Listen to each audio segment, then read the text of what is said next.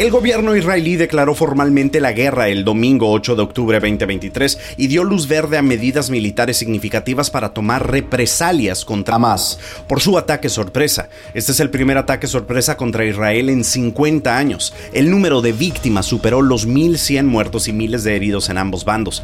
Varios ciudadanos estadounidenses también murieron en los ataques, confirmó el domingo por la noche un portavoz del Consejo de Seguridad Nacional y también se cree que Hamas tomó como rehenes a dos ciudadanos mexicanos, más de 24 horas después de que Hamas lanzara incursión sin precedente fuera de Gaza. Las fuerzas israelíes todavía luchan con militantes escondidos en varios lugares. Estados Unidos apoya a Israel, nunca dejaremos de respaldarlo. Eso fue lo que dijo el presidente Joe Biden el sábado por la mañana.